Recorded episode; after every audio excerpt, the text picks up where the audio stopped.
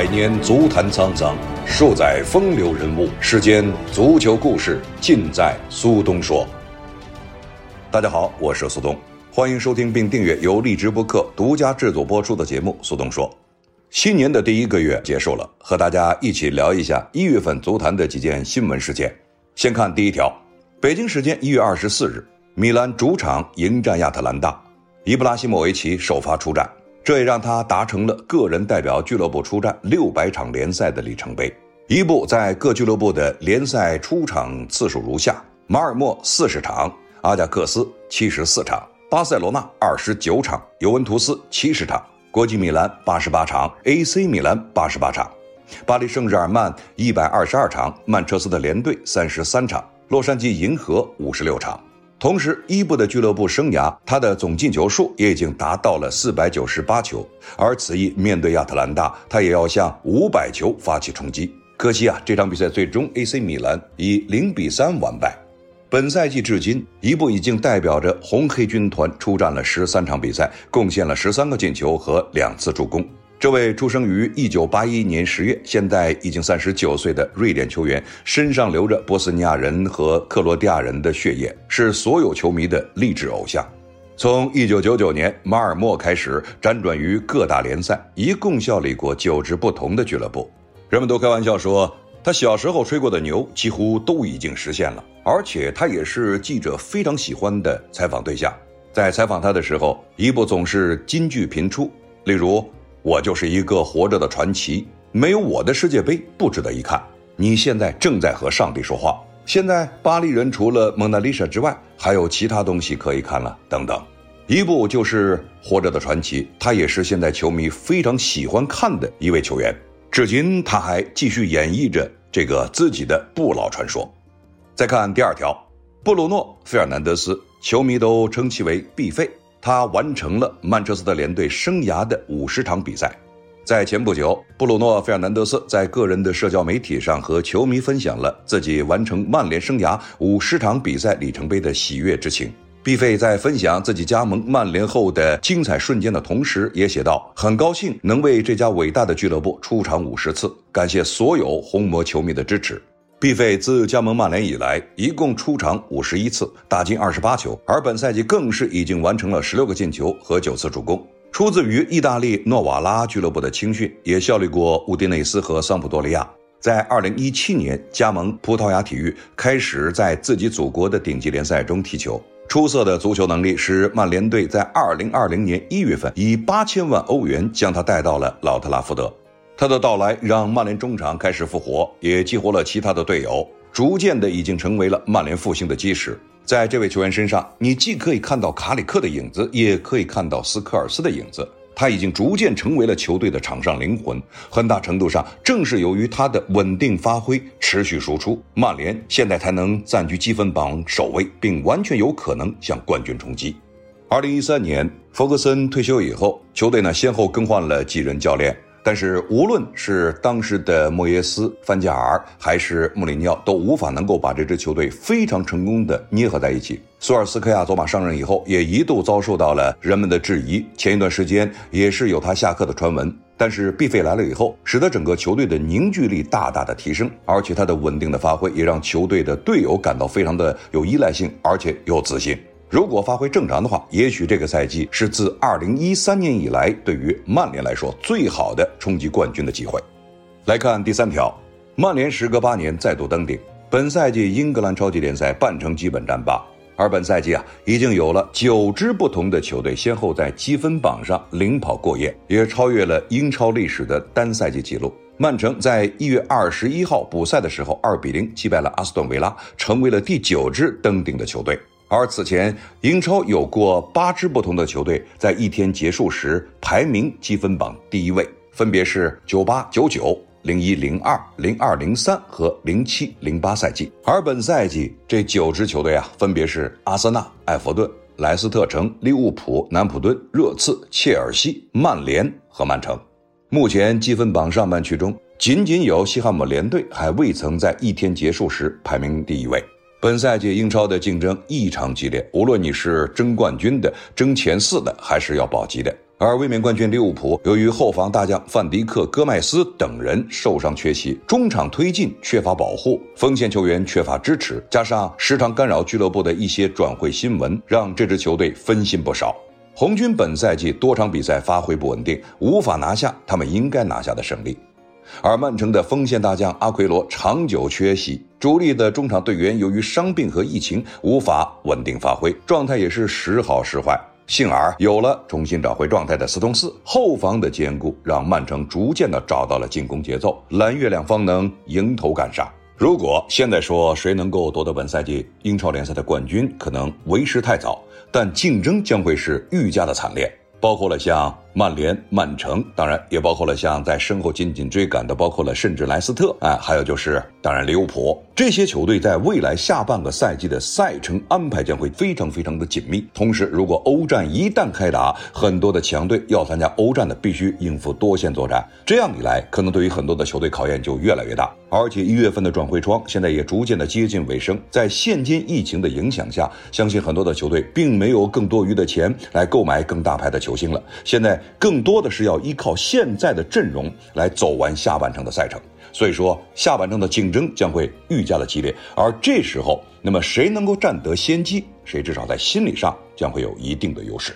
我们来看第四条。西班牙马卡报统计了齐达内执教皇马多个赛季的换人数据，表示啊，齐达内并没有充分利用替补席上的球员来改变比赛。从数据中可以看出，皇马本赛季联赛、杯赛所有场次加在一起，一共有可用一百二十个的替补，而齐达内一共只使用了八十多次的换人，已换人数占可用替补的百分比为执教西甲球队的二十四个主教练中最低的。齐达内啊，只使用了差不多三分之二的替补球员。马卡报报道，齐达内很少用换人，如果他使用换人，也通常是在比赛到了七十分钟之后。周四在对阵阿尔科亚诺的国王杯比赛中，索尔维斯在第八十分钟打入进球，比赛进入到了平局。而齐达内在前九十分钟才只使用了一个换人名额，比赛加时阶段使用了另外三个换人。同时，马卡报也指出，齐达内的替补球员在场上出场的时间也是比较少的，一共有一千三百六十七分钟，仅仅高于赫塔菲的一千一百多分钟和塞尔塔的一千二百多分钟，以及艾尔瓦的一千两百五十多分钟。球迷啊，戏称齐达内为玄宗，很大程度上也是因为齐达内在换人的选择上。看起来与众不同，不过要我说啊，每个教练都有自己的执教思路，教练是最了解自己球员的，无论是身体状况还是比赛状态。此外，齐达内在执教上最大的特点之一就是首发的稳定性。如果球员身体自己允许的话，他一般不会轻易更换，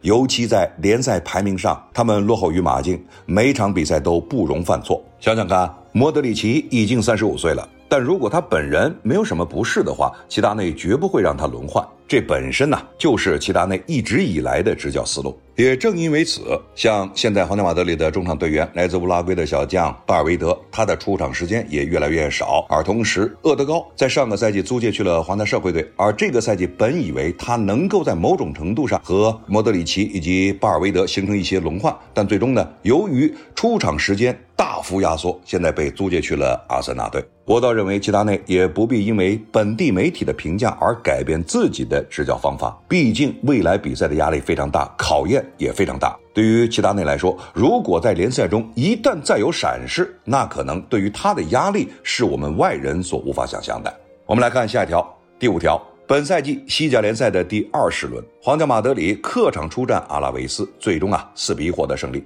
其中上半场，阿扎尔奉献了助攻加进球。据统计，阿扎尔上一次在联赛客场单场完成传射建功，还要追溯至切尔西的时候。当时比赛到了第四十一分钟，阿扎尔先是助攻本泽马破门，随后呢自己又打入一球，帮助皇家马德里在上半场战罢，取得了三比零的领先。而这是阿扎尔本赛季联赛送出的第一次助攻，也是他在本赛季联赛打进的第二个进球。阿扎尔上一次在联赛客场传射建功是在切尔西的时候，那是在二零一八年的十二月十六号，英超当时的第十七轮比赛，切尔西客场二比一击败布莱顿的比赛中，阿扎尔先是助攻佩德罗破门，随后接威廉助攻打入一球。为什么要专门说一下阿扎尔？因为他是皇家马德里的天王巨星。在二零一八年，C 罗离开了皇马，加盟了尤文图斯。当时，很多的皇马的俱乐部的球迷以及弗洛伦蒂诺都把希望寄托在了贝尔的身上。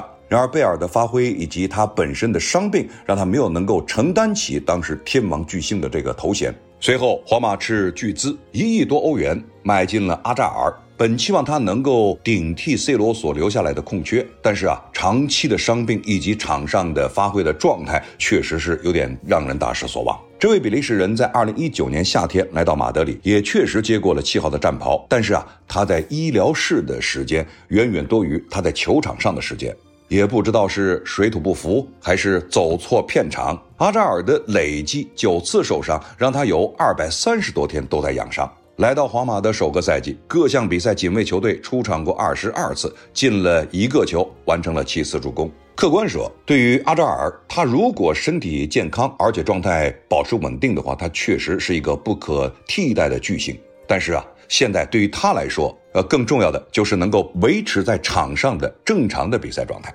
这次与阿拉维斯的表现，也终于显现出了巨星的风范。但是昙花一现绝不是俱乐部和球迷想看到的。阿扎尔他自己必须要爱护、保护自己的身体，否则啊，一旦弗洛伦蒂诺失去耐心，估计这位比利时球王在银河战舰的日子就更加难过了。我们来看下一条：奥斯曼·邓贝莱，他的未来还会在诺坎普吗？西班牙《每日体育报》消息，尤文图斯、曼彻斯特联队、拜仁慕尼黑和切尔西都有意在今年的夏天引进邓贝莱。登贝莱在巴塞罗那看起来并非是球队不可或缺的一员。如果有合适的报价到来，巴塞罗那也许会愿意出售他。据报道，如果巴塞罗那愿意在今年夏天以一个合理的价格将邓贝莱出售，那么尤文图斯、曼联、拜仁和切尔西都会对邓贝莱非常感兴趣。而本赛季，邓贝莱到现在为止代表巴塞罗那在各项赛事中出场过二十次，获得了六个进球、三次助攻。目前他在德转的身价为五千万欧元。为什么要说到邓贝莱还会不会在诺坎普呢？因为这段时间啊，邓贝莱的状态和发挥都是向上走的，而且他本人的态度也越来越好了。在科曼入主了巴塞罗那以后，邓贝莱也随着自己伤病的痊愈，慢慢的找回到了比赛状态。虽然他现在的状态和发挥距离人们的期望可能还有些差距，但是毕竟已经开始走上了正轨。而俱乐部的其他小妖们，包括了像安苏法蒂、德斯特、啊佩德里等等这些小妖们，现在渐渐地担当起了大梁。而在很多的球迷眼里，登贝莱也是巴塞罗那未来的巨星球员。不过，为什么要说到他能不能还继续留在诺坎普，就必须要说，从去年到今年，受到疫情的影响。巴塞罗那债务压身，现在巴塞罗那的财政赤字已经高达六亿欧元，此外还有三亿欧元即将到来的债务。依照现在巴塞罗那的能力，是根本无法支付这些新的债务，而且据说俱乐部的高层已经向银行开始申请推迟偿付。此外呢，球员大幅降薪是解决问题的第一步，其次就是要卖出一些有能力的球员，其中就有可能包括邓贝莱。那么对于邓贝莱来说呢？如果说仅仅去争锦标夺冠军，他可能是一个非常重要的球员。但是从俱乐部的存活角度来说，邓贝莱还真有可能将会作为一个筹码。那么现在有很多的西班牙的媒体都在说啊，巴塞罗那这一百多年的舰队历史可能遭遇了前所未有的危机。这个危机体现在了债务，那么这个债务会压得巴塞罗那喘不过气来，甚至他们夸大其词的说啊，是不是都有可能破产呢？当然，我个人觉得这个破产啊不太可能，只是确实媒体可能为了吸引眼球而使用的词组。但是你必须要承认，这个债务已经让巴塞罗那所有的董事会成员感到前所未有的危机感和压力感。正像他们现在临时代管的这个董事会所说啊，我们现在对于俱乐部的掌管已经不仅仅是从成绩上来关注他们，我们更重要的就是从俱乐部内身的财务问题，要保证我们这些问题能够得到解决。俱乐部能够健康的向前行走，不当家不知油盐贵。也许球迷希望这些有未来的球员能留下，给自己能够带来更多的奖杯、更多的荣誉。但是啊，巴塞罗那如果真的像媒体所说的这种债务压力不堪重负，邓贝莱还真有可能会离开诺坎普，能够为自己的俱乐部换回一些现金，而且能够在多少程度上呢，那么减轻一些俱乐部的财务压力。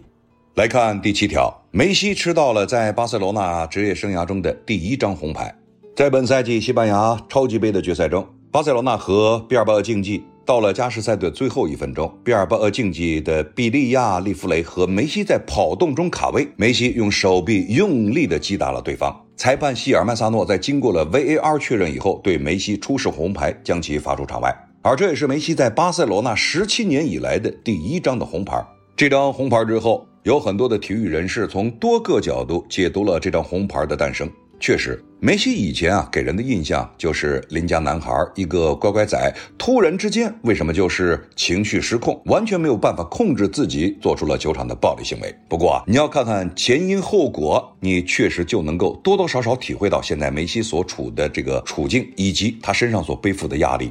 从去年到现在，梅西一直都在压力之下度过每一天。上个赛季。在六七月份复赛之后，皇家马德里一路高歌，夺得了联赛冠军。别忘了，在停摆的时候，巴塞罗那的状态非常好，而且在积分榜上还领先着对手。那么本赛季呢？科曼来了以后，先是送走了拉基蒂奇，随后又送走了梅西的好搭档、好基友苏亚雷斯。而且当时的电话事件让梅西以及巴塞罗那的球迷感到非常的不爽。当时啊，在处理苏亚雷斯的问题上。科曼当时显得非常的不近人情，而这一切让梅西呢感觉到无法接受。而他在阿根廷的休假期间，用 bureau fax 的方式告知了俱乐部自己要转会。后来因为赔偿金问题等等，留在了巴塞罗那，似乎给人感觉这是无奈之举。而当时的俱乐部的主席巴托梅乌对于梅西以及他周围的朋友也显得是不冷不热。巴托梅乌和俱乐部高层上个赛季的黑公关事件让梅西心寒，也让很多人感到非常的意外。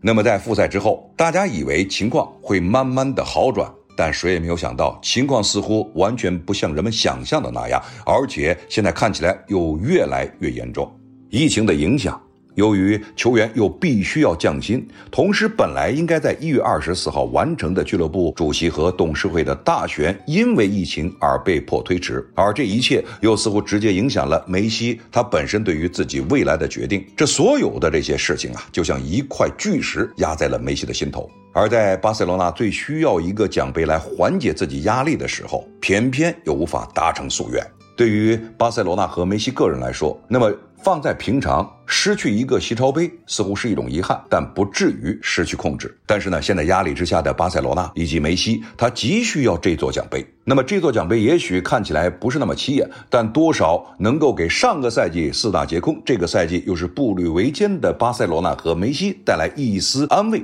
这对于他们来说非常重要。但即使这样，这是没有办法达成夙愿的情况下，脾气再好的梅西，在那一瞬间也没有办法控制自己，做出了超出人们理解的犯规动作。我个人觉得，既然无法更改红牌的现实，那么我们就不妨从另外一个角度去看，这也许在某种程度上可能会激发梅西的血性，也激发他更高的斗志。现在的巴塞罗那虽然还没有达到最好，但也不是人们想象的那么糟糕。小将们渐渐地进入到了佳境，梅西在场上和场外需要给这些小妖们更多的引领。这个赛季啊，也许还会有所收获。这个收获不一定就是在奖杯、在成绩，更重要的就是团队的凝聚力。而且科曼从一开始入主到巴塞罗那，一直到现在执教。看看巴塞罗那这一段的成绩，虽然有好有坏，也输了一些他不该输的比赛，但是呢，整体的气氛是向上走的。而且科曼的执教的方式以及对待球员的方式，也逐渐得到了俱乐部的认可，也得到了梅西的认可。那么在这种情况下呢，对于梅西来说，只需要一个简单的缓冲，那么巴塞罗那的未来的路可能就会相对好走一些。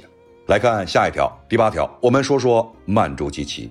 就在前几天，AC 米兰在东窗签下了已经成为自由身球员的曼朱基奇。不过呀，这位克罗地亚的球星自从2020年3月份之后，就再也没有参加过正式的比赛。这位已经34岁高龄的球员，也曾经效力过多个名家俱乐部，包括了像拜仁慕尼黑、马德里竞技、尤文图斯等等，而且也代表克罗地亚国家队在2018年的俄罗斯世界杯打进决赛。随着自己年岁的增长，他也慢慢的淡出了人们的视野。但壮心不已的他决定重新出山，重新恢复训练。训练是非常艰难，也是非常艰苦的。曼朱基奇的私人体能教练卢卡·米兰诺维奇说：“曼朱基奇在五个月之前联系过我，在那之后，我们就开始一起进行了一个高强度的准备阶段。我们按照计划来一步一步实现。我们几乎啊每天都会见面。我们也通过针对性的训练和特别为他定制的计划，增强了他的力量以及耐力。他在整个的训练过程中非常的努力和坚持，这一切啊看起来都让他的训练变得更加的容易。我们现在谈论的是一名始终都想要在最高水平的赛事里参与竞争的前锋队员曼朱基奇是否已经准备好出场了？他现在的力量和体能情况正处在一个高水平，他已经准备好和球队进行合练。当然，他还需要一段的时间来适应球队、适应队友，这其实也很正常。对于一名身体状态稳定的球员来说，通常情况下，他需要的适应时间会更短一些。过去二十年，我都在和曼朱基奇进行一些训练，我可以向你们保证，他是我所有合作过的运动员里排名前三的。我预计他会在两到三周里达到百分之百的身体状态。曼朱基奇选择 AC 米兰，是因为他想要参与竞争，并且赢得冠军。在训练和比赛里，他始终都会拼尽全力，始终都百分之百的专注。我也不知道他为什么会选择九号球衣，不过他毫无畏惧，他知道如何取得成功，也的确像这位。私人体能教练卢卡·米兰诺维奇所说：“我们在看过他在尤文图斯，包括了在马竞、拜仁的比赛，甚至包括了在2018年世界杯的比赛中，我相信很多球迷都会有印象，就是曼朱基奇一个劲儿的不停歇的在跑。尤其啊，我们想想看，在2018年，当时在半决赛和决赛的时候，那么已经三十多岁的他呀，当时是在前锋线上攻城拔寨，帮助自己的队友。但是，一旦自己的球队开始丢球，他马上回到了后防线，全场飞。”所以曼朱基奇一直以来，从他出道到现在，只要上场比赛，他都百分之百投入。曼朱基奇也确实像他的私人教练所说，他穿着 AC 米兰的九号球衣，这可是一个压力非常大的号码。我们想想看，AC 米兰的九号球衣过往的那些风云人物就可想而知。如果他的身体条件达到了要求，他就有希望和也已经三十九岁的伊布拉希莫维奇形成年龄七十加的前锋。这两位经验丰富的球员必定会形成意甲赛场的一道特殊的风景线。那么，从伊布到曼朱基奇都是我们励志的偶像。